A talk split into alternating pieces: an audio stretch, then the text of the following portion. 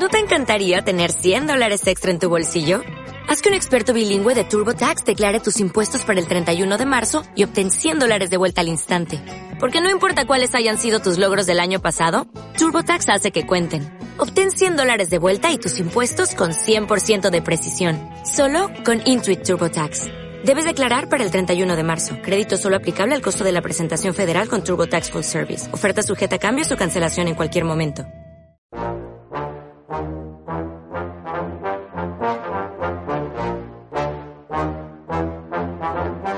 Radio Intereconomía, Comer a Ciegas, con Jonathan Armengol. Un programa para chuparse los dedos. Muy buenos días, queridos, queridas oyentes, bienvenidos, bienvenidas. Estáis en la sintonía de Radio Intereconomía y tengo malas noticias. Y diréis, ¿cómo que tiene malas noticias? Pero si estamos, pues que no tenemos a Ernesto, tenemos Pocho. Así que desde aquí le mandamos un fuerte abrazo, porque lo tenemos em, eh, encamado y escuchando el programa. Y Ernesto, ponte bueno pronto, porque claro, yo ya no estoy acostumbrado a conducir solo este programa. Por Dios, por Dios, por Dios. ¿Qué hace uno en estos casos? Llamar a sus amigos, es decir, oye, que estoy solo, que tiene que quedar un buen programa, que no te dicen, venga, vamos, vamos, vamos, vamos, vamos. Hace unos días recibí un WhatsApp de un buen amigo, Miguel Ángel Valdivielzo, chef del restaurante Tampu, em, que yo ya, si fuera yo ya tendría una estrella Michelin. Eh, supongo que a ti te gustaría tenerla, pero la buena noticia para los oyentes es que si no la tienes, no ha subido el precio, con lo cual casi salen ganando. Comen co- mejor que en una estrella Michelin, pero sin rajarse tanto el bolsillo. ¿Cómo lo ves? Sí, sí, ¿Ah? casi, casi es mejor luego no tenerla. os dan la estrella y se os sube la cabeza, ¿eh? No, hombre, hay que, pues eso, cobrar lo que cobra una estrella. y em, la verdad es que tenemos eh, muchas cosas muy interesantes porque yo creo que a ti la pandemia, te- como chef, desde luego te ha sentado Mm. genial. Y bueno, yo sé, como, como, como, como empresario ha sido complicado como para todos. ¿sí? Luego después, para poder realmente hacer el cambio de carta y todo eso, sí es verdad, porque hemos tenido más tiempo para probar y lanzar nuevas cosas y, a- y pegar un salto no muy cuantitativo, pero sí un salto importante hacia irnos a una parte más gourmet, ¿no? Que es lo como está ahora Tampu. Em, la verdad es que muy bien. Y además has venido acompañado. A ver, ¿qué ha Sí. venido por aquí? Bueno, hemos traído Pisquito Sour. Pisco ahora- Shower. A ver, sí. ¿cómo, ¿cómo suena el Pisco Shower? Ahora, ¿Cómo ahora suena el te Pisco Shower? A ver, vamos a ver si tenemos... ¿Tienes por ahí el efecto de sonido, Candy? Dale al play, a ver si suena. Están lo echándolo todo corriendo en plan... ¡Ay, me ha pillado el toro, me ha pillado el toro, me ha pillado el toro, me ha pillado el toro! la magia de la tele te tengo ya el Pisco Sour por aquí. Ah, sí, hombre, a ver, ya, pero este, mira, este suena... Para acá. Cuidado con el ordenador. Cuidado con el ordenador, Sí, sí. lo que más miedo me da. Oye, a mí lo que más me gusta... mm, Así ya. mira, queridos oyentes, le- dale, dale, dale, no te Dale, cortes, dale. dale, dale. Venga, un aplauso que esto empieza muy bien. Están en Comer a Ciegas en Radio Intereconomía y les queda un programa para chuparse los dedos.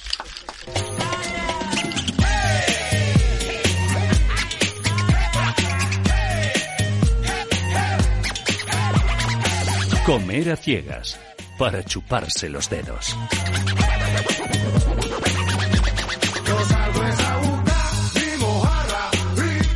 Ruta Alejandre, ¿quién te iba a decir a ti que ibas a venir a un programa tan marcho? Yo creo que después de esto, ¿cómo se titula tu libro?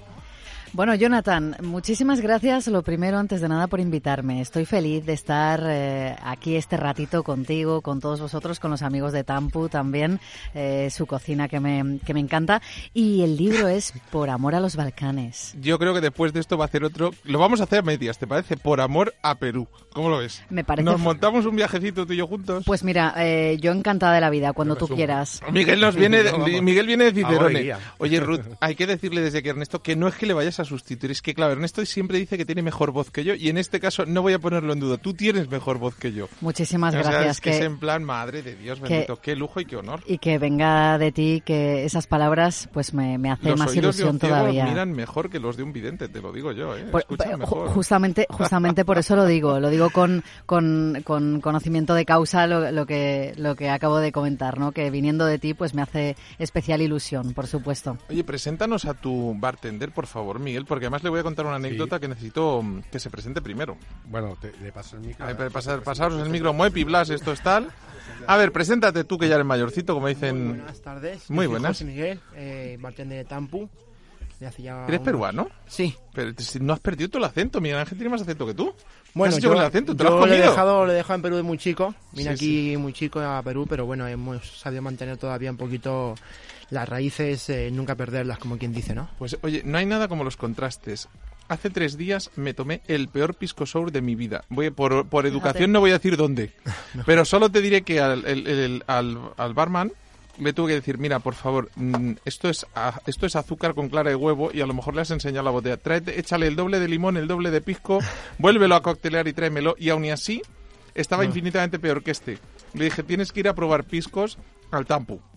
Mira, Entonces, mira, ahora ya, y ahora me acabo de empezar a tomar uno de los mejores de mi vida. No sé si Ruth estará de acuerdo conmigo o no, pero la, la cosa va bien, ¿no? Estoy totalmente de acuerdo, Jonathan, porque efectivamente hacer un buen pisco no es nada fácil, no es, no es tarea fácil. Eh, parece que, que, bueno, pues teniendo una, una receta, unos ingredientes, esto pasa como eh, nada más español que la tortilla, ¿no? Bueno, pues eh, no es fácil hacer una buena tortilla y no es fácil hacer un buen pisco. Yo los hago muy bien, ¿eh? Ya, eh, y a partir del quinto ya no ni me juzgo. Pero además, O sea, como, todo, necesita un buen producto. Por lo tanto, eh, el, el- pisco que se utiliza es importante. Oye, ¿no? ¿sabéis? Se me ha olvidado deciros una norma. ¿Sabéis qué pasa cuando llega alguien tarde al programa? Aparte que paga la ronda, paga la última ronda. No, no, un aplauso en plan, ¡ole, bravo! Has llegado tarde, muy bien, muy bien, venga, que se os escuche. Que es en plan bronca. A ver, Federico, ¿qué ha pasado? Ha pinchado el metro, el helicóptero no llegaba, había manifestación de independentistas catalanes otra vez que me pilló a mí una. Te lo dice un catalán que soy Armengol, ¿eh? para que luego no me echen la bronca. Buenos días. Buenas tardes. Me encanta. No ha llegado a las normas. El programa se graba por la tarde, queridos oyentes, pero sale por la mañana. Buenos días. Bueno, depende. Los podcasts se escuchan de día, de tarde, de noche, se escuchan a todas horas. Y ahora que no- nos pueden buscar en Evox, en Spotify, en Apple Podcast, en todas partes. Aunque lo mejor que pueden hacer es escucharlo en la sintonía de Radio Intereconomía directamente.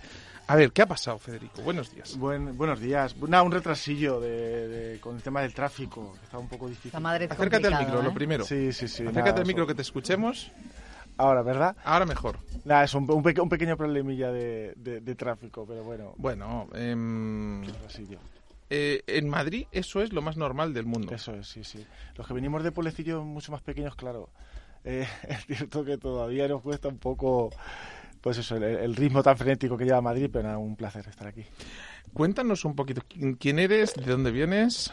Bueno, pues mi nombre es Federico Lucendo y vengo de, de una pequeña bodega eh, que se llama Selección Lucendo. Somos una, una empresa familiar, yo afortunadamente cuarta generación, que nos, de- nos llevamos dedicando al mundo, de- al mundo del vino.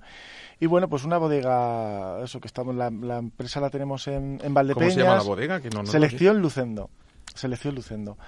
Eso, la empresa la tenemos en Valdepeñas, pero bueno, gran parte del ¿Y tú eres Federico Lucendo? Yo soy Federico, eso es, sí. Lucendo, o sea, es en plan, vale, eh, sí. eh, hemos acertado, ¿no? Sí, sí, sí. Era, era altamente probable, pero tú imagínate que la liamos. ¿no? Bueno. Oye, Miguel Ángel, ¿te has dado- ¿tú qué prefieres, ser chef o tener una bodega? Eh, hombre, ese chef lo controlo. Tener una bodega me encantaría, pero tendría que. a lo mejor salimos de aquí haciendo, haciendo un vino que se llame el Tampus Selección Lucendo. Imagínate. Imagínate, sí. Oye, ¿por qué nunca, de cosas más raras ha pasado aquí en Intereconomía. Darle Y- un y- y pisco con uva sour. pisquera, mi gente, uf. Uf, ¿no hay en España?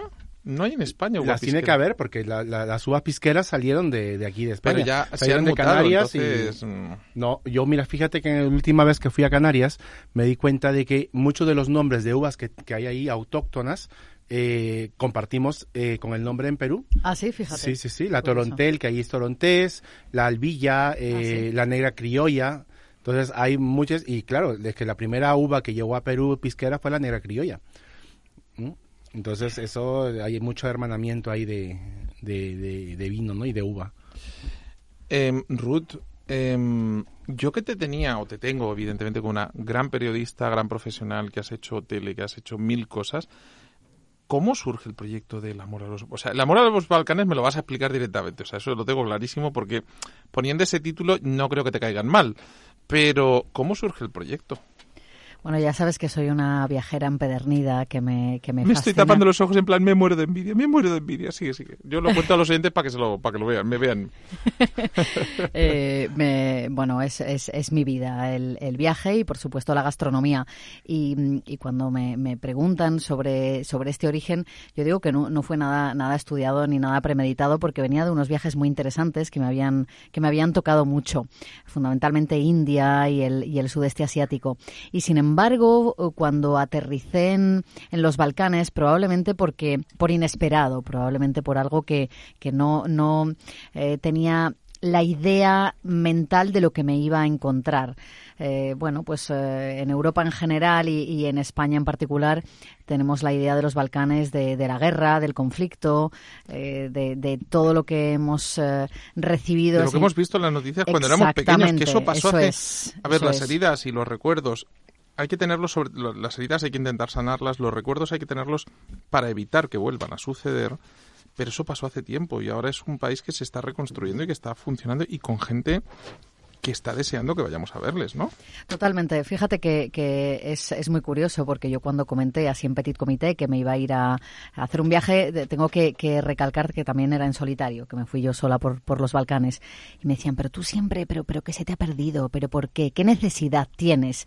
Eh, porque todavía sigue, sigue habiendo esa idea de un uh, eh, lugar poco, eh, digamos, eh, seguro, ¿no? De, de una zona eh, que todavía, bueno, pues uno tiene cierto riesgo y nada más lejos de la realidad. Son países absolutamente seguros en los que acogen de una forma brillante al, al viajero al, o turista y, y, que tienen mucho que contar, mucho que ofrecer, mucha cultura, mucha historia y muchas ganas de, de recibir a, a, bueno, pues, pues a, a, al viajero, ¿no? Y a la gente que peligro público number one for me. A ver, cuéntame, porque si ¿qué ha tú, pasado? mujer y tal, inteligente, viajas sola, porque no voy a viajar yo también, ¿no? O sea, yo soy tonto y ciego, puedo. O sea, o sea yo creo que me, me, sueltas. ¿Tú me ves suelto en los Balcanes, por ejemplo? Yo, yo te veo divinamente, Con el Jonathan, perro para allá, para acá, el que rubio de bote. Nada, esto... Yo me voy cogiendo, a ver, a Perú me voy cogiendo tu brazo en un lado y de Miguel Ángel por el otro.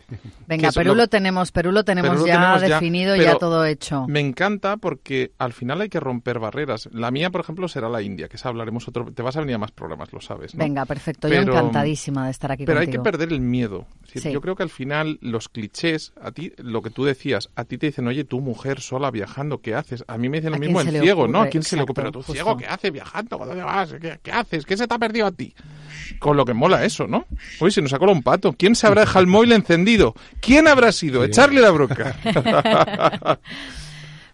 Pues eh, efectivamente eh, son, son eh, ideas que nos han transmitido de, de una manera u otra, eh, pues que una mujer eh, es un peligro viajando sola. Es cierto, es cierto, Jonathan, que por ejemplo hay lugares, yo cuando viajé a, a India sola, determinadas zonas de la India, eh, sigue siendo en algunas ocasiones complicado.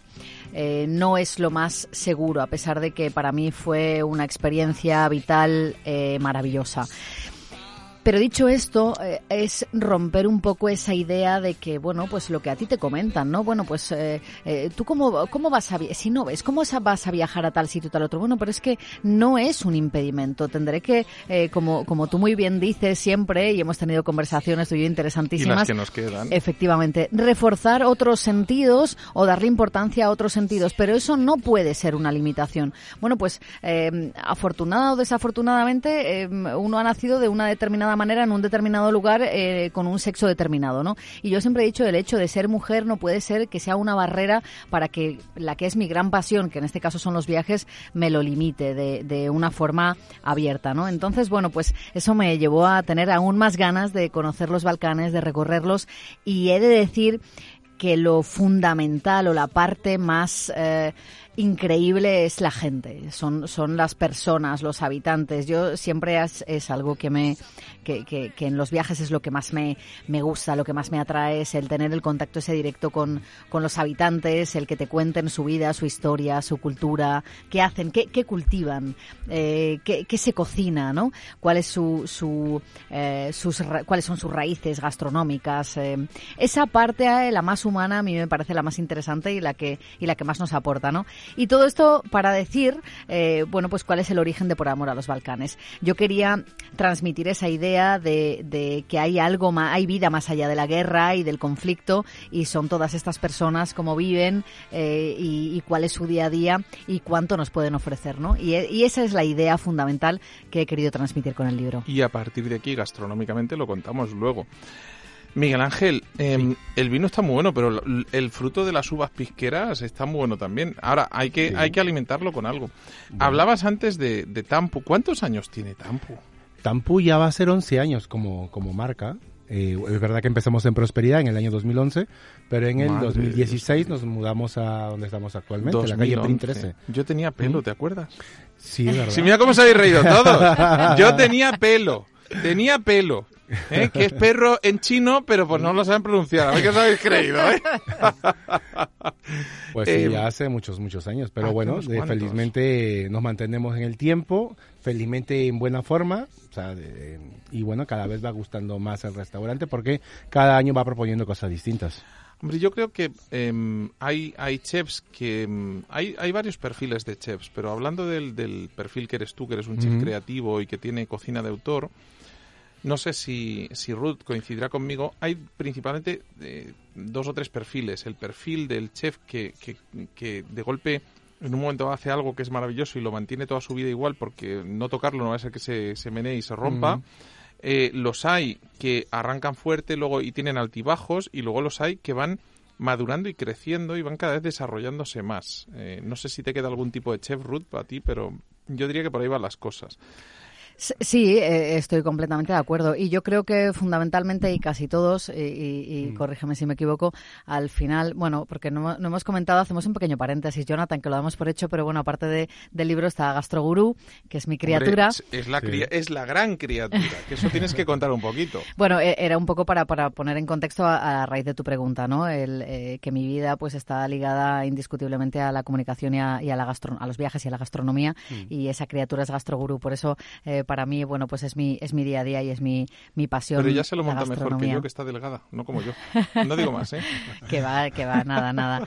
Eh, bueno, un, po, un, poquito de deporte que me gusta también. No, pero bueno, al hilo de lo que tú comentabas, yo creo que en, en general casi, casi todos los, los, los chefs eh, y, y, en general la gastronomía, al hilo de, de lo que decías, de un, un, un tipo de, de, visión en cuanto a la gastronomía u otro, ¿no? Y yo creo que mm, al final es volver un poco a las raíces, a los orígenes, a la tierra, al producto.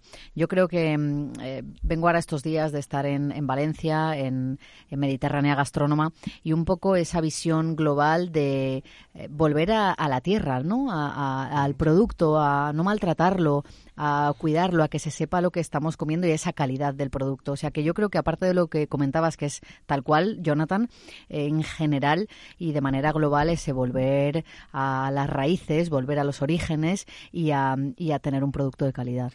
Yo te diría, ya lo has visto, que eso no es lo mismo que te pasó aquel día en, la, en las cenas que ya, ya, han sucedido, pero las cenas del, del Westin Palace de a ciegas. Sí. Pero cierra los ojos, huele esto que me acaban de poner, la, darle una y dime qué piensas. Esto es producto. Es decir, es, Miguel Ángel, una de las cosas. Es Vieira, que con, no si sé. no le digan. Bueno, ah, ya lo he visto, da igual. O sea, bueno, sí, da, da igual, da igual. Pero es que. es que la, fría, pero bueno. Es, pero está, es que es, es un paraíso. Es decir, eh, Miguel Ángel sabe respetar el producto y a la, vez dar, a la vez darle su toque mágico. Es que eso es un poquito la, la filosofía de Tampu. Bueno, yo, está perfecto. Eh, la, la, cuestión es cómo transmitir eh, la esencia peruana en cuanto a sabor. Te dejaste la tortita de maíz que está ahí de base. Ah, parezco ciego, claro. si es que de verdad. Pero, que eso, wow. eso, claro, es que eso es lo que te engloba luego wow. todo el sabor, si no va a ser muy... Perdón, así, wow. Claro. a ver, explícalo ahora porque claro. yo solo puedo decir, wow, bajo mi perro. Bueno, eh, wow. te decía un poquito, la filosofía de Tampo es eso, es este transmitir todo el sabor peruano, pero también respetando el país donde estamos. Estamos en un país que es rico en productos, en materia prima, y también rico en vinos, ¿no? Como el amigo que trae muy buenos vinos. Entonces, en Tampo lo que queremos es eso, es que es mostrar una gastronomía peruana, pero con una materia prima que se note que realmente con dimensión de origen, que con un respeto también hacia el producto, y a la vez maridado con muy buenos vinos, aparte obviamente de los picos que tenemos. Federico, esa parte te toca a ti, ¿eh? Sí. De maridar, a ver, ahora nos cuentas, Sí, perdona. sí, sí. Vale, genial, claro. Ruth, cuéntanos, ¿qué ibas a decir? No, no, disculpa, digo que, que eh, a- al hilo de lo que comentaba, ¿no? De, de esa, de esa materia prima, yo mm, soy muy, muy, muy fan de los tubérculos y sobre todo la, la que vosotros llamáis la papa, ¿no? La papa, sí. que, que me fascina, la morada, el, el tomarla. Yo, yo recuerdo en, en Miraflores, había algunos Sí. sitios, yo me tomaba un- eh, unas papa, la papa la huancaína, me, me fascina. Y la huancaína no es fácil de encontrar aquí tampoco. Eh, Porque bueno, el sí, cada el vez más, el- cada vez el- más es el- más sencillo, sí. ¿El Yucatay, lo he dicho bien? En Huacatay. Eso es para la copa. Pero es verdad que, eh, es verdad, por, la- Guau. por ejemplo, nosotros en Tampu, ahora con, hablando de papas, eh, queríamos resaltar el- la importancia que tiene la patata, pero no se exporta, porque para empezar está prohibido, por ejemplo, igual que las carnes, exportar Sí. e importar patatas. Entonces queríamos darle valor las patatas de origen, ¿no? Como la Kennebec, por ejemplo, gallega, la Violet francesa o la Rate catalana. Y todas esas patatas las utilizamos y las decimos en carta cuáles porque cada una tiene una textura peculiar y tiene un matiz distinto, ¿no? Y es importante que la gente pues se culturice más en cuanto a las patatas. Y sobre todo porque al final, aunque sean de aquí, vinieron de allá. Y Tú eres, origen. consciente, Exacto. tú eres consciente que eh, después de decir esto a tu país te va a costar volver. Porque es decir, venir de un país donde No, hay más de porque no. 2.000 tipos de papa y decir, y en España uso las autóctonas. Sí, pero por alguna cuestión, supongo que de cuestiones justamente ahora que vivimos una pandemia, también existen pandemias de, de, de frutos y verduras, eh, ¿no? Se, se hacen justamente estas normas para que no va- pasen bichitos y luego no se carguen pues la... no La- acaben con no acaben con, con lo poco que nos va quedando, que nos lo estamos cargando todo. Exactamente. Oye, Federico, ¿cómo hacéis en, en Selección Lucendo para eh, trabajar con una... Me decías, somos una bodega pequeña, somos... Cuéntanos un poquito de vosotros, por favor. Bueno, pues sobre todo eso, una, una bodega muy familiar, como decía al principio, cuarta generación. Sí es cierto que con muchas diferencias con lo que hacía nuestro bisabuelo y, y nuestro abuelo. Y bueno, ahora eh, principalmente estamos mi hermano Rafa y yo a- al cargo de la empresa. Y digo, una bodega que está muy enfocada en eso, en la recuperación de variedades, de variedades autóctonas, que es algo que, nos parece súper interesante y alucinante. Eh, sobre todo buscamos un poco lo que es el sentido de, la naturalidad, eh, tanto en la viña, que es lo que más curramos y donde más trabajo, eh, como en el vino. Y al final, pues un poco ese, esa, esa fusión entre lo tradicional y lo moderno también es un poco lo que no- lo- nos llama la atención. Cuéntame un poquito, tú, evidentemente tu, tu relación con, con el viñedo, con la bodega y tal, tú ya naces con una bodega en la que, como bien dices, tu bisabuelo, tu abuelo, tu padre están trabajando. Entonces, ¿cómo surge una relación así con, con el mundo? Es decir, ¿es una imposición en plan, tu hijo tienes que ser bodeguero porque tu abuelo lo era, tu bisabuelo?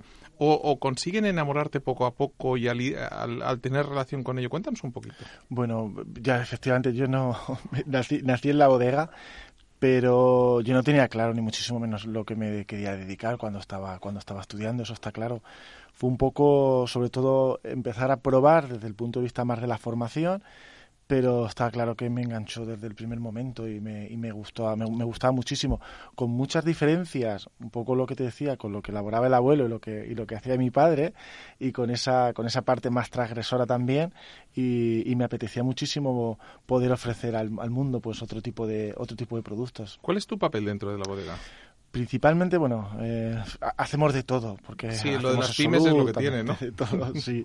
Si hace Sí, falta sí. cargar un palé, lo cargamos, Ya no pasa digo, nada. la- lo, lo que es la, la formación del enólogo y sobre todo la, la- la profesionalidad que tiene hoy en día es muy amplia, pero bueno, principalmente es lo que digo, lo que más me gusta es eh, ojear viñedos, que es una parte alu- alucinante dentro de mi trabajo, es decir, no solamente contamos con nuestro viñedo propio, sino que, que lo que me gusta es comprar viñedos y comprar uva de, de todo lo que es el panorama nacional. O sea, digamos que esa es mi principal, casi mi principal misión, ¿no?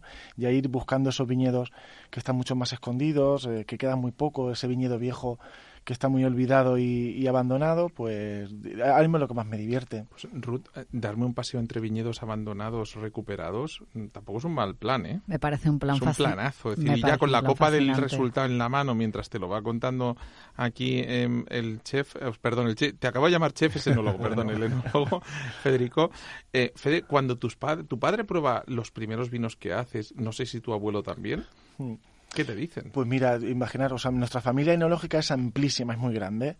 Y yo siempre cuento así uno, una, una de las anécdotas que teníamos en Navidad, que nos juntábamos toda la familia. Ten en cuenta, aparte de mi hermano Rafa y yo, como decía, que son los que nos encargamos de la empresa, tengo dos hermanas que trabajan en bodegas diferentes. Bueno, ya te digo que es una locura elegir el vino para la Navidad. Imagínate casa, lo que es, un- en- eso te iba a decir, digo, imagínate ahora que se acercan las fiestas, el rollo que tiene que ser todos allí metidos. Sí, sí. Pues mira, yo, yo es que tengo aquí delante, yo ya sabes que soy muy fan de todo lo que sea biológico, orgánico, y eh, le he pedido, de hecho, hace un momentito que me pasase, que me acercase la botella, porque yo, así por el rabillo del ojo, he visto aquí Organic Old Wines, eh, perdón, vin- viñas viejas orgánicas. Que es lo no mismo en- wines, en versión en- viñas. Sí, sí, sí, sí, Eh, Que, que ahora veía ahora veía un poco regular porque tengo aquí la copa delante. Entonces se me han ido los ojos cuando he visto orgánico. O sea que yo me iría probablemente por este O sea, a ti, a Majuelos ti como Bellos consumidora 2016. te, te atraen directamente. O sea, tú ves eso en una etiqueta y ya como mínimo te seduce, ¿no?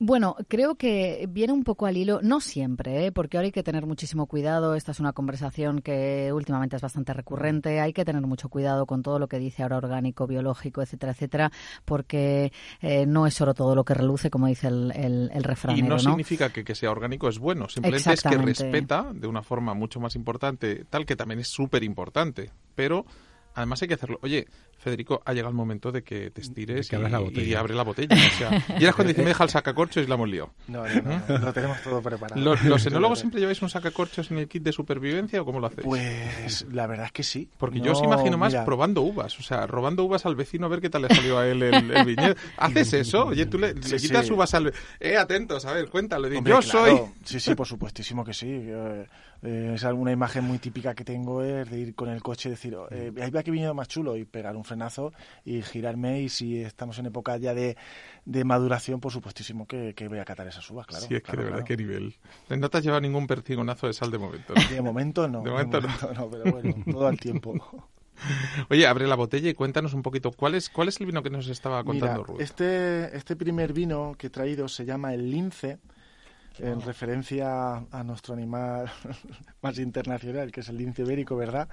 Principalmente porque está, está elaborado con una variedad eh, que se llama Tinto Velasco, que es una variedad eh, autóctona, es manchega, está en peligro de extinción y, y, bueno, fuimos los primeros eh, en empezar a recuperar esta variedad. No solamente es interesante por la variedad, que ya, que ya nos da muchísimo juego, sino porque es un viñedo que certificado tiene 140, más de 140 años. Entonces, Tú sa- bueno, pues... ¿Sabes es a qué me recuerda tú lo que me has dicho, no? Y el nombre del vino. ¿Llevas los cascos puestos? Sí, Tú eres más joven que yo, pero yo creo que lo reconoces. A ver, súbeselo, Candy. total. Ah, que sí, ¿no? Total. Oye, claro, es decir, me estás hablando... Hay una cosa que eh, repito mucho cuando hago entrevistas a bodegueros manchegos, pero hay veces que lo de cría fama y échate a dormir, qué difícil es eh, que la gente... Bueno, yo- los que escuchan Comer a Ciegas afortunadamente no, ¿eh? Pero qué difícil es que la gente cambie su punto de vista de los vinos manchegos cuando son ahora mismo punteros y top en muchos aspectos, ¿verdad?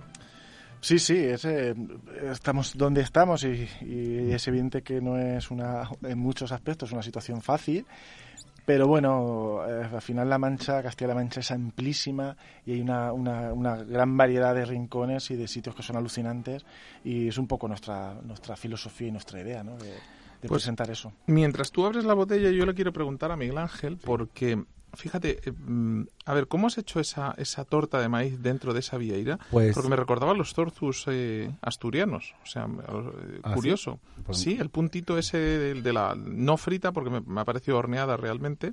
Mira, esta, es- esta tortita eh, sola es un acompañamiento típico del ceviche en la, en la región de Chiclayo, en la provincia de Chiclayo. Entonces, los ceviches ahí se acompañan con tortitas de maíz a la chiclayana. Entonces, decidí coger esta guarnición típica, que no es muy común solamente en esta zona, y ponerla esta, con esta viera anticuchada, que es Yo es la primera vez que veo eso metido en una vieira y me parece un invento maravilloso. Mm. Eh, lleva la vieira anticuchada, que solo está marcada con la salsa anticucho. Por encima le hemos puesto un puré de sachatomate o tomate de árbol. Luego huevas de tobico y la tortita está bañada en miel de rocoto. Entonces ahí pues eh, es un contraste rico porque es picante, es dulce, ¿no? Eh, Ruth, ¿quién cocinara y si encima lo, lo, lo comes más caliente, pues está ¿Quién cocinara así? Es en plan de verdad, por favor, o sea, es en plan... Y lo dice pues como el que dice, no, cogí un filete, lo hice a la plancha, le eché un pellizquito de sal, tosté una tostadita de pan y me tomé la cena. Que Hombre. básicamente lo que haría yo. O sea, Tan fácil, tan Dios. fácil tampoco es. eso No, no, el que tiene un tiempo de- curro... ¿Cuánto Sí. tiempo tardas tú? Cada- ¿Cómo, ¿Cómo te surge un plato? ¿Cómo te ha surgido Cada los año platos? cambiamos carta. Lo sé. Me tomo una licencia de un par de meses, pero al final no, porque siempre que sales a comer por ahí, siempre se te cruza una idea. Y yo tenía un amigo antes cuando trabajaba en cocina y siempre me decía, Miguel, tú todo el día estás pensando en comida. Y es que es verdad, las 24 horas no paro porque estoy siempre, pienso en algo y digo, joder, y si le meto esto, y si le meto aquello, ¿no? A lo mejor, y, claro, y al final no terminas. Y constantemente, ya no, no es como un curro, sino que simplemente que se te vienen las ideas y, este al plato, final te ejemplo, pica la ¿cómo- curiosidad. ¿Cómo y te dices, surge? ¿Cómo, ¿Cómo arrancas? ¿Mm? ¿Cómo arrancas con este plato? Pues eh, primero, en la, en, buscando un poquito en el equilibrio de la carta, bien- viendo a ver qué, qué puedo meter de nuevo, ¿sabes? Entonces digo, pues mira, ¿qué tengo ahora? Tengo zamburiña, me apetece meter algo más de marisco, una vieira, algún un producto que sea bueno, que sea aceptable por el- con el público. Y a partir de ahí desarrollo, y digo, ¿cómo puedo hacer esta vieira para que realmente sea atractiva, ¿no? Entonces, y a partir de ahí empiezo a mezclar salsas, a poner eh, distintos tipos de acompañamientos hasta encontrar un equilibrio. Yo estoy seguro que es casi lo mismo que Federico con las uvas. No sé qué opinarás, pero Federico igual me dices ni idea, no tienes ni idea, pero No, no, pero que efectivamente al final eh, lo- los, los tiros van por ahí, esa parte de creación que no nos deja muchísimas veces in- incluso descansar. Eh, sí es cierto que tengo, yo tengo un poco esa sensación también, ¿no? De siempre estar intentando eh, a ver qué, qué me hago el mezcla- gesto de dame el vino, dame el vino. Payo, ah, Payo, dame el vino, que no me hace ni caso, el enólogo no, no, no puede ser, ¿eh? Sigue, sigue. Y no, y es así, Wow. es, es esa parte creativa tan, tan lo, lo que nos mueve un poco, ¿verdad? Oye, qué verdadera maravilla de nariz y de boca. O sea, me acabas de dejar, o sea, los guau que me salen a mí, Sí, la verdad que está riquísimo, está me, me encantado. ahora me tienes que contar el vino. Uf, por favor, Bueno, acabas de ganar muchos puntos. Sobre todo- es lo que hay. Sobre todo es eso, es una variedad, como decía, tinto Velasco, que aparte de la variedad, eh, sobre todo la, la del viñedo, que, que es algo que jugamos hoy con un papel importantísimo. Y bueno, eh, desde el punto de vista de la elaboración, realmente es, es muy sencillo, porque ya te digo, sobre todo lo que más nos, no- nos costó fue poder criar esas uvas, que ya te digo, es una producción muy, muy, muy, muy pequeña, muy limitada, pero bueno, al final también está un poco apoyado por el paso por barrica, que tiene alrededor de unos nueve meses en, en barricas de roble, y ya te digo, eh, sobre todo intentamos respetar al máximo la fruta, eh, ese carácter tan natural que tiene la variedad, y un vino bueno, que es el lince, que es un vino intenso, un vino ¿Tinto muy- Velasco es la, una- la variedad autóctona o es un nombre que se le da a una variedad en esa zona? No, eh, es una variedad autóctona que se, se, se describe y se denomina así, tinto velasco o tinto blasco, que tiene esas, dos esas dos denominaciones como variedad autorizada, por supuesto, en, en Castilla-La Mancha. ¿Cuántas botellas hacéis? Eh, hacemos alrededor de unas 8.000 botellas, de- depende un poquito de, de- del año, pero bueno, alrededor de 8.000 más Y ahora me sale la vaina catalana. Y esto en tienda, en tienda, o sea, no, en- no en bodega a distribución. sino, a- ¿Dónde lo encuentro y cuánto? Bueno, mira, de precios recomendados es súper económico, está alrededor de los 20 euros más o menos aproximado. Y Es una pasada, ¿eh? ¿De cuántos años estamos hablando de este viñedo? el viñedo tiene más de 140 años. Es que me está contando un chiste, o sea, es en plan, esto debería costar, no sé, que no nos oiga. Debería costar bastante más, pero cómprenlo antes, que luego subirá. Ya está, no he dicho nada, ¿eh? Pero realmente, oye, qué maravilla, ¿no? Yo no sé si la etiqueta influye, pero no, no sé si lo... Bueno, no lo debe, obviamente. Pero, pero es que es muy elegante la botella, la forma y también la etiqueta. O sea que eso también, yo como hostelero me fijo también en eso porque a, a veces pues los, los vinos entran mucho por los ojos, ¿sabes? Te diría que pruebes el vino y me digas con qué plato del tampu maridarías esto, porque me Lo parece aquí, brutal. la- la tengo aquí además o sea, encima ha sido aposta, o sea, es en plan, me, me- he tenido la suerte de Que En tenerlo. realidad, mira que fíjate que maridaría muy bien con la vieira. Que si os animáis Habría, a probarlo, sí, Sí. yo- ha funcionado, que ¿eh? con la vieira se ani- eh, Si se- quedan más, yo, servilleta. yo me, me, me- ¿cómo se llama esto? Me inmolo. Porque, porque tiene un puntito mineral muy rico y el, bueno, te, te traía el famoso sanguchito que ya sabes que. Wow, thank you so much. Perfecto. Oh, por cuidado. Dios. Cuéntales este sándwichito al resto, porque yo ya estoy enamorado de él. Hace mucho. Bueno, os dejo aquí una. Está ahí.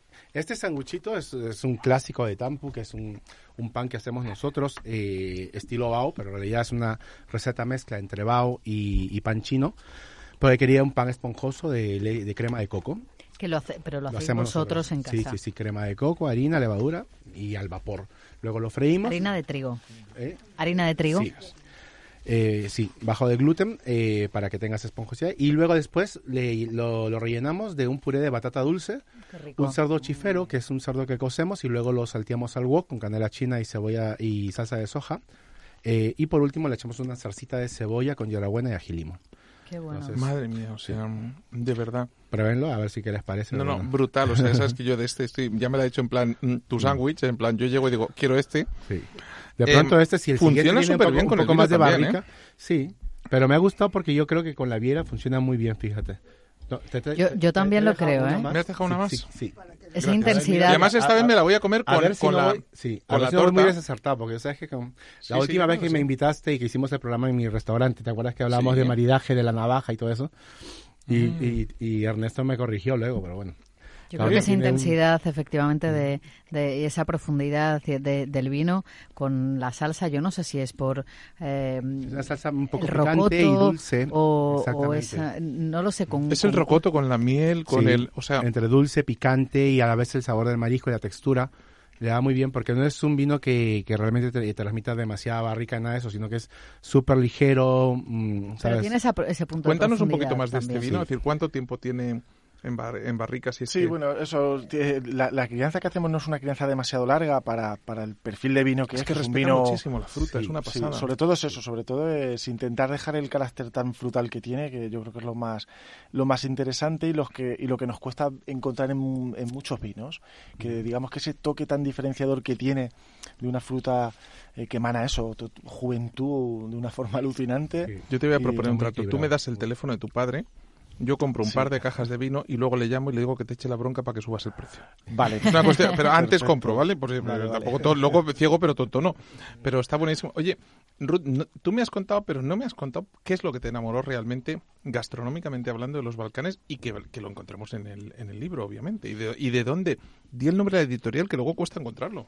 Bueno, pues eh, el nombre del, del libro es Por amor a los Balcanes, está editado por el Círculo Rojo y mm, eh, toda la gastronomía, curiosamente, tiene cosas muy... eh, productos y elaboraciones muy nuestras, porque al final no deja de ser en buena parte cocina mediterránea. Tiene una buena parte griega, turca y luego elaboraciones propias, por supuesto. Pero nunca nos van a parecer tan diferentes como si nos fuésemos a lo mejor a Asia, al sudeste asiático que comentaba anteriormente, que son también lugares o zonas del mundo que a mí me atraen muchísimo y que tienen una gastronomía fascinante.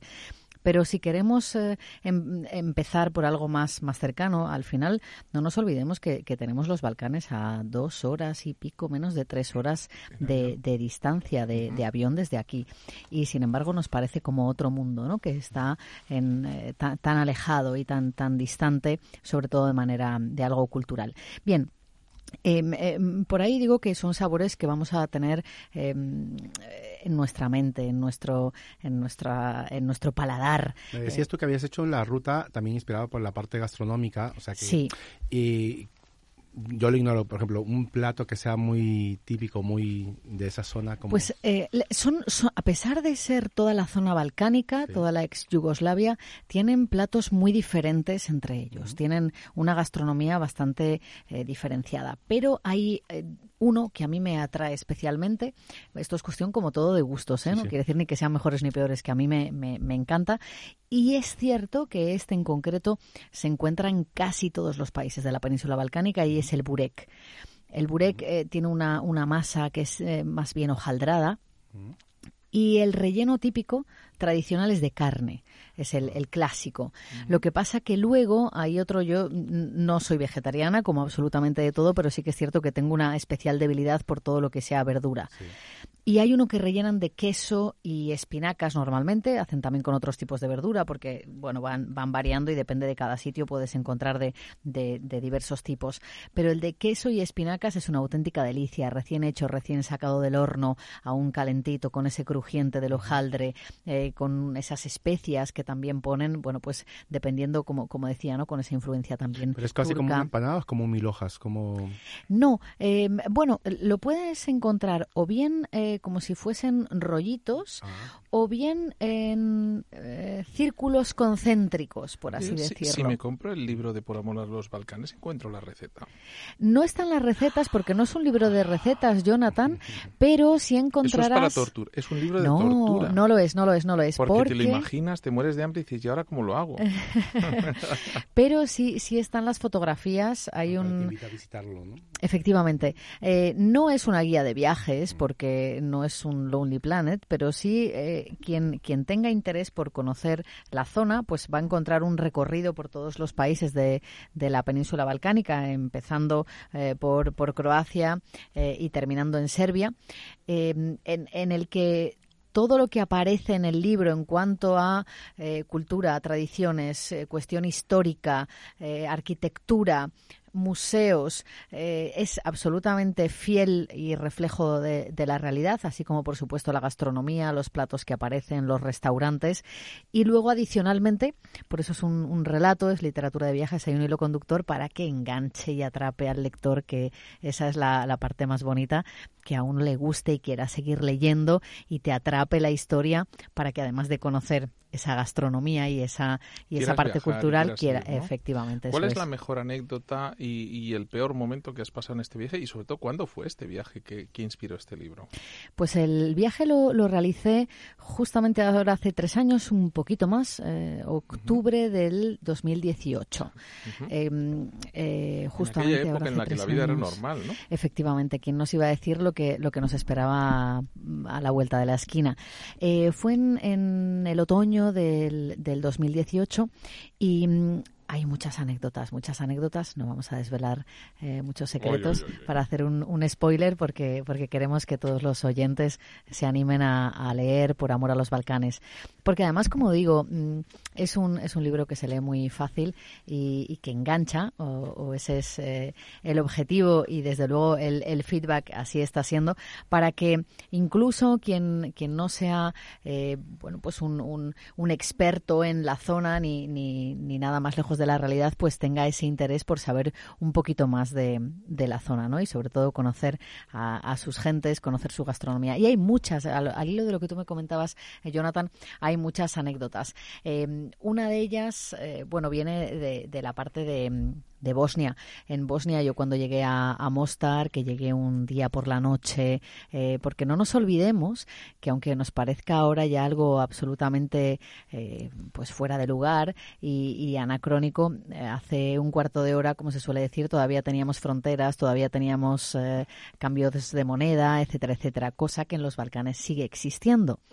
Entonces, bueno, pues yo llegué a, a, a Mostar procedente de, de, de, de Croacia y, y, entonces yo llegaba con mis euros y mis euros no los no admitían valor, ¿no? exactamente. O sea, hay países en los que se admiten y países en los que es difícil, y estamos hablando de uno en donde es más complejo, ¿no? Efectivamente, entonces, bueno, pues eh, eh, tampoco había un cajero cercano para poder sacar dinero, el taxi no te admitía tarjeta, en fin, bueno, de estas estas cuestiones que poquito a poco... Iba sola, con... era de noche, sí. acababa de llegar, me lo está pintando muy bien, ¿eh? Muchos, no, pero, pero todas estas son anécdotas que uh -huh. al final, eh, bueno, pues, pues se quedan en eso, ¿no? En una anécdota y el decir, bueno, pues no, no ¿Y pasa al día siguiente, nada. cuando salió el Y al día siguiente, cuando salió el sol, porque además lo cuento en el libro, eh, esa noche me pasaron diferente, diferentes cuestiones todas, todas al final se quedan en eso, en una anécdota, ¿no?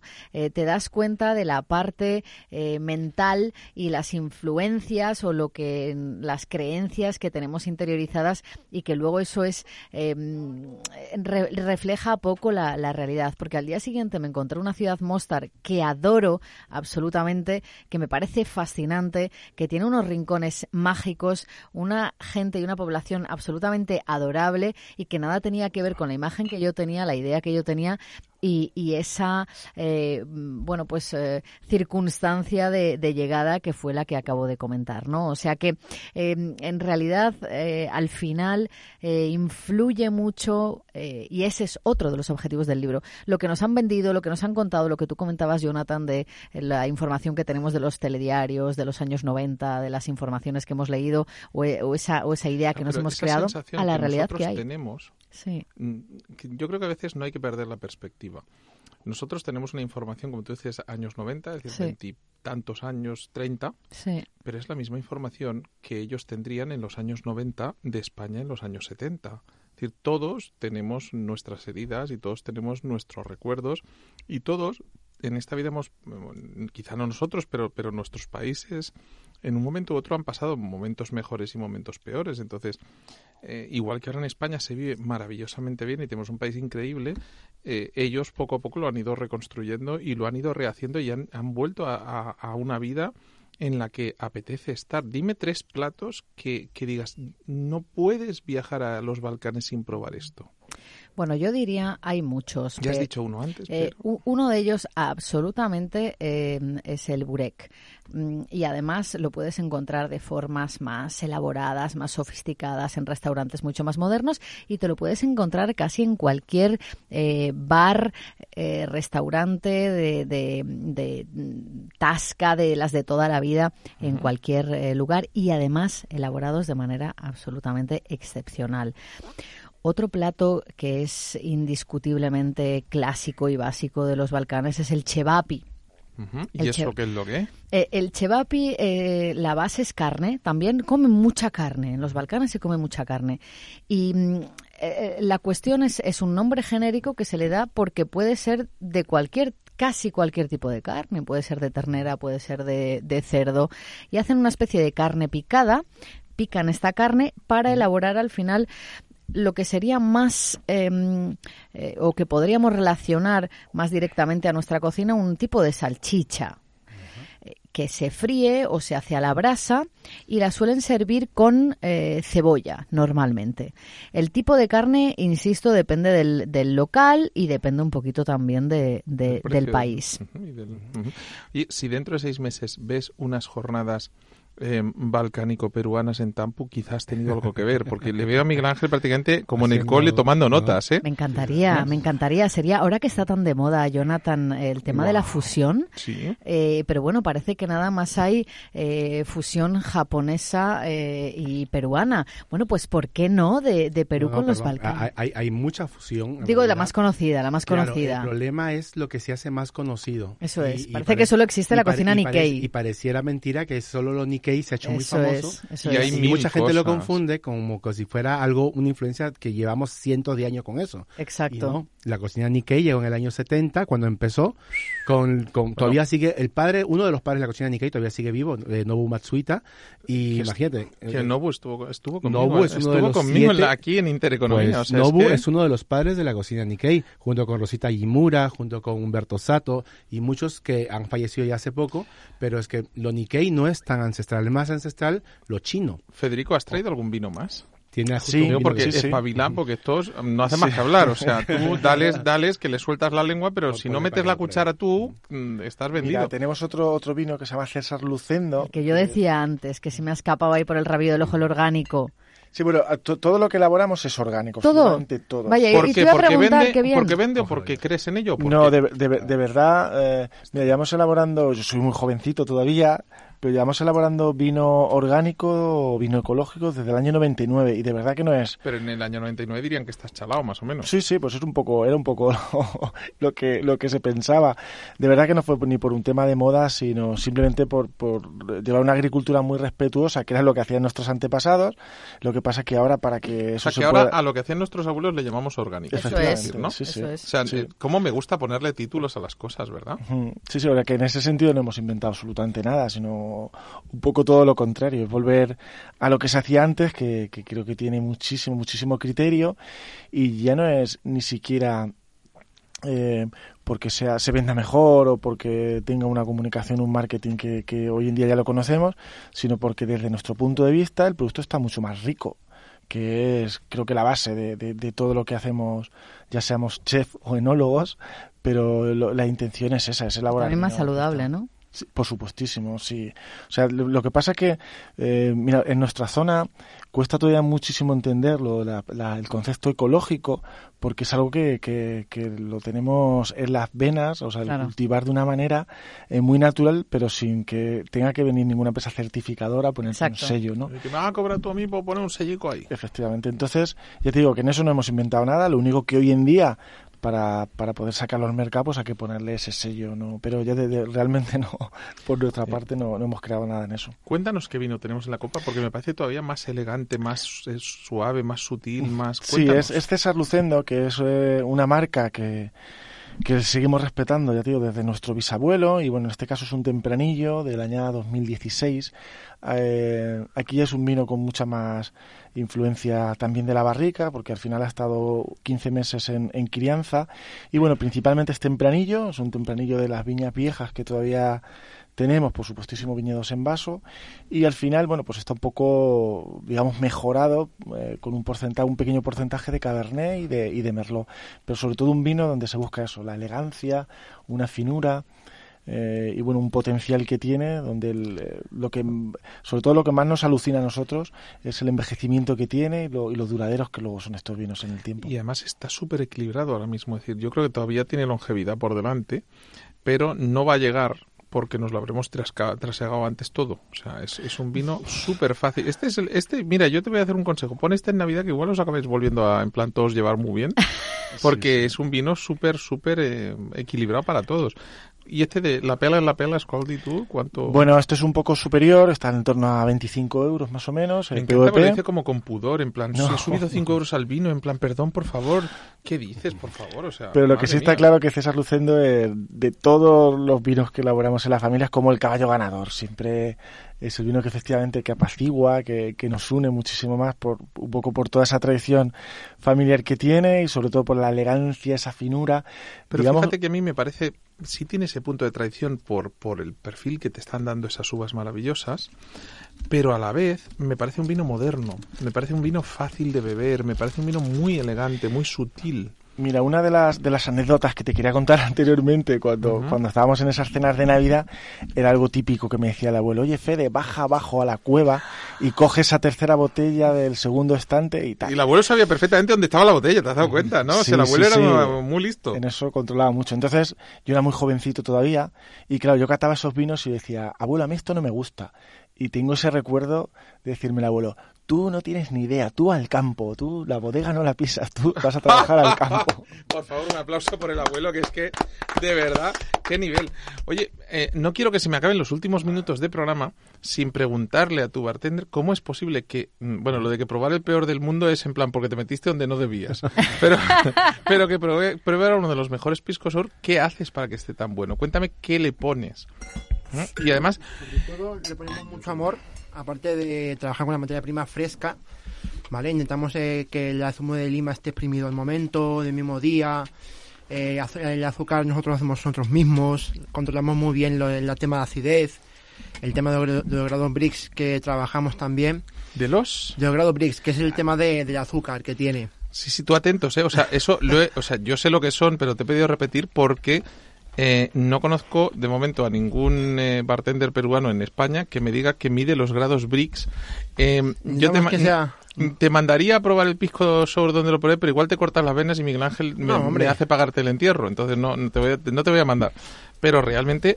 Qué maravilla. Un pisco sour no tiene que ser dulzón empalagoso. No, no tiene, tiene que, que tener ser. la acidez como principal, sin ser una acidez que te, te haga Justo. rechinar los dientes, pero tiene que tener esa acidez que pasa por encima del dulzor, aunque el dulzor lo, lo acompañe, tiene que tener la sedosidad Claro. y la cremosidad que le da en la clara de huevo bien batida en coctelera, no en blender, por favor, a mano. Esa es la- otra de las grandes diferencias. Tiene que tener el toque justo de angostura y luego tiene que tener un buen pisco. que ¿Cuál estás usando tú ahora? En este caso estamos usando guamaní, quebranta. Uy, eso es nuevo. Este Es que pisco es, es de, de justamente de, de Ica, que es una parte principal de, de Pisco, que es la región de donde salió los principales lo- los primeros piscos de que se pueden exportar, ¿de acuerdo? Este, eh, la, la que estamos trabajando hoy es quebranta, es una uva no aromática, pero a pasar. sin embargo Se lo voy a pasar es a mi muy para que expresiva en, alucine. en, nariz que estamos nariz, trabajando ¿eh? hoy. Exacto, ¿ves? Es que se... Toma. Espera, que no huele a alcohol. No, no, no, No, no, es, va, es, es, un, es un derroche de fragancia. Casi lo podemos usar de perfume. Igu- Igual como, como todo lo que se hace en gastronomía, tanto si es bebida o cocina, siempre buscamos eh, primero que guste y el equilibrio de las cosas, ¿no? Entonces es importante encontrar eso para buscar la perfección en algo. Y luego la materia prima, obviamente, es importante. Yo les voy a dar, les voy a dar un consejo. Bueno, les voy a dar varios, pero uno de ellos, vayan a Tampu desde luego. Pero dicho esto, vayan a Tampu y reserven con tiempo porque hay cola, no Sí, digo más. verdad. O sea, yo porque tengo enchufe y tengo el móvil de tanto de Olga que nos está atendiendo aquí súper bien y que es la única Olga a la que tolero porque tiene el nombre de mi exmujer. Ríete, Olga, te puedes acercar al Bueno, micro. bueno, bueno. Además, eso te lo he dicho yo en persona en el restaurante. Dicho, eres la primera Olga después de mi divorcio hace muchos años que me caes bien. O sea, que eso, o sea, eh, se merece que le hagan la ola. Bueno, pues aparte de que Olga hace que eso sea mágico y que uno se sienta bien, entonces le puedes llamar y decir, Olga, por favor, por favor, por favor, por favor, una mesa, una mesa, una mesa, una mesa. Entonces hace un hueco, te busca un rincón y tal. Pero eh, en Tampo hay cola. Esa es la Sí. primera. La segunda, no vayan en coche, bajo ningún concepto. Lo dejan en casa. Se queda en un teléfono, un taxista de confianza o de una plataforma de reparto de, mm, iba a decir de mercancía, no de humanos, ¿sabes? Voy a decir nombres que no me pagan, que te lleven a casita. Porque en cuanto conozcamos a nuestro bartender y nos ponga un pisco, no hay uno sin dos ni dos sin tres. Vamos a querer más. ¿Mm? Sí, sí. Y vamos a acabar. mm, Y esto pues- es muy, es muy rico, pero luego muy engañoso. No, no, eh, o sea, Ahora- es el único sitio que yo recuerde en el que he entrado ciego y he salido viendo doble. Os imaginaros cómo está lo del tampu. Pero es culpa tuya, ya te he visto, ¿eh? O Yo sea, uno de los que de los que culpable de que la gente bueno que se quede a nosotros y sobre todo se- tenga una sobremesa un poquito más larga por culpa de los piscos pero, bueno en Tampu- agradable, en Tampu, digerir y- que uno es poco tres es mucho dos está bien Ah, bien. Porque ¿Y, por qué? si no- y, y yo que hago cuatro, eso que es dos veces dos, ¿no? Vamos, yo, yo, yo lo he hecho bien entonces, no pasa claro a nada. partir de una hora ya bueno está bien Oye, ¿qué beben en los Balcanes, eh, Ruth? Bueno, pues eh, también se ve muy buen vino, Jonathan. Desconocido aún. Y yo tengo también otro viaje pendiente porque efectivamente, bueno, pues eh, ese, ese contacto que tuve, ese road trip, fue fundamentalmente para conocer a sus gentes, conocer su cultura y conocer su gastronomía. Pero tengo muchísimas ganas de volver para visitar esos viñedos que tienen también esa, esas, eh, eh, esos vinos muy desconocidos aún, pero desde luego los que probé muy, muy interesantes. Luego tienen algunos eh, licores también y digestivos, buenas cervezas, están también apostando por cerveza eh, algunas artesanas. Quiero decir, no son tan diferentes a, a- a nosotros, a lo que tenemos aquí en la Europa Occidental. Viaje? Pues un mes aproximadamente. Y en un mes... Muy mm, intenso, muy, muy intenso. Sacaste un libro. Eh, Bueno, eh, el, el mes Eso fue de viaje. digo, claro, el luego libro ya han sido lo tres años. tres años. Eso te iba a decir yo. Porque bueno, luego ha habido mucha parte de, de investigación, mucha parte de, porque para, para poner en contexto, aunque como digo, no es un libro de historia, no es un, no es un libro que hable de la guerra, que es todo lo que se ha escrito y lo ¿Para que se ha hablado. Eh, eh, discúlpame. ¿Qué para qué? Eh, ¿Para qué? Si ya han hablado mucho, ahora hay que hablar Eh, de lo positivo. Efectivamente, efectivamente. Pues, pero, pero bueno, hay que tener esa, ese, ese contexto y esa, y esa idea de lo que ha pasado para poder luego hablar sobre cómo es la gente y cómo, eh, bueno, pues eh, han llegado hasta donde están con lo que han vivido. Nos queda un minuto y yo les voy a dar un consejo. No sé si han oído que hay problemas de abastecimiento de, de materias y de productos y que se van a quedar sin regalos. Compren el libro de eh, el- Por amor a los Balcanes, que se ha editado en España, que se ha impreso en España, que no que va a llegar seguro, que no hay problemas y van a volver locos a todos. Eso sí, luego prepárense porque van a querer todos ir a los Balcanes. Pueden regalar una cena en Tampu, ya veremos cómo lo arreglan. Y si no, una caja maravillosa de uno de los mejores vinos que he probado últimamente, que es de selección Lucendo, de cualquiera de ellos. Son todos enamorables, maravillosos y adorables. Pero sobre todo, si vayan a, a Tampu, si van a Tampu, no pidan dos piscos, digan que dos veces dos es mejor que solo dos. Totalmente. Nos vemos la próxima semana. Muchísimas gracias, queridos oyentes, queridos oyentes. Candy Sánchez en el control técnico, Jonathan Armengol dirigiendo y presentando. Esperemos que Ernesto se haya recuperado. Hasta la próxima semana a todos. Gracias por estar ahí. Sigan en Radio Intereconomía. Adiós, adiós, adiós, adiós.